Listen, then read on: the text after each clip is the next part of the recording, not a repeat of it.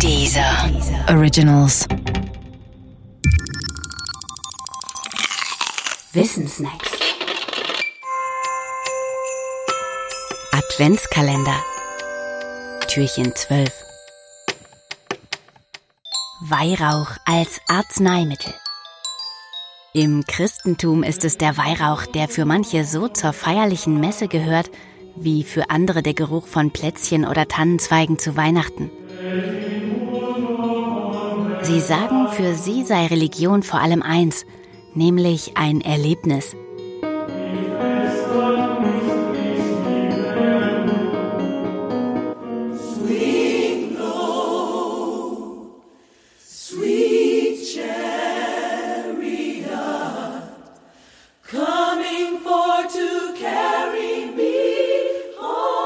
Gregorianische Gesänge oder Gospel regen dabei vielleicht ihre Ohren an und Weihrauch ihre Nasen. Und überhaupt, als Kinder sagen sie womöglich, seien sie nicht wegen Gott, sondern wegen des Weihrauchs zum Glauben gekommen.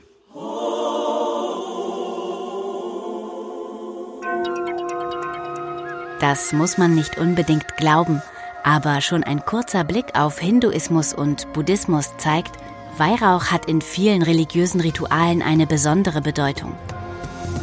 In manchen Kulturen hat der Weihrauch noch eine zweite, jahrtausendealte Bedeutsamkeit.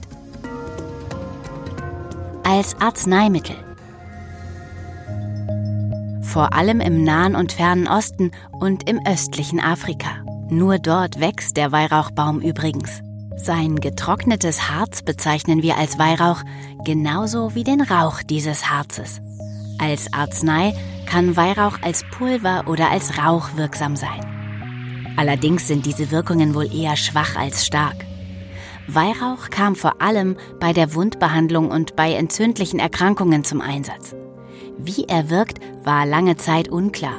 Auch deshalb, weil Weihrauch im 19. Jahrhundert aus den Therapien der westlichen Medizin verschwand.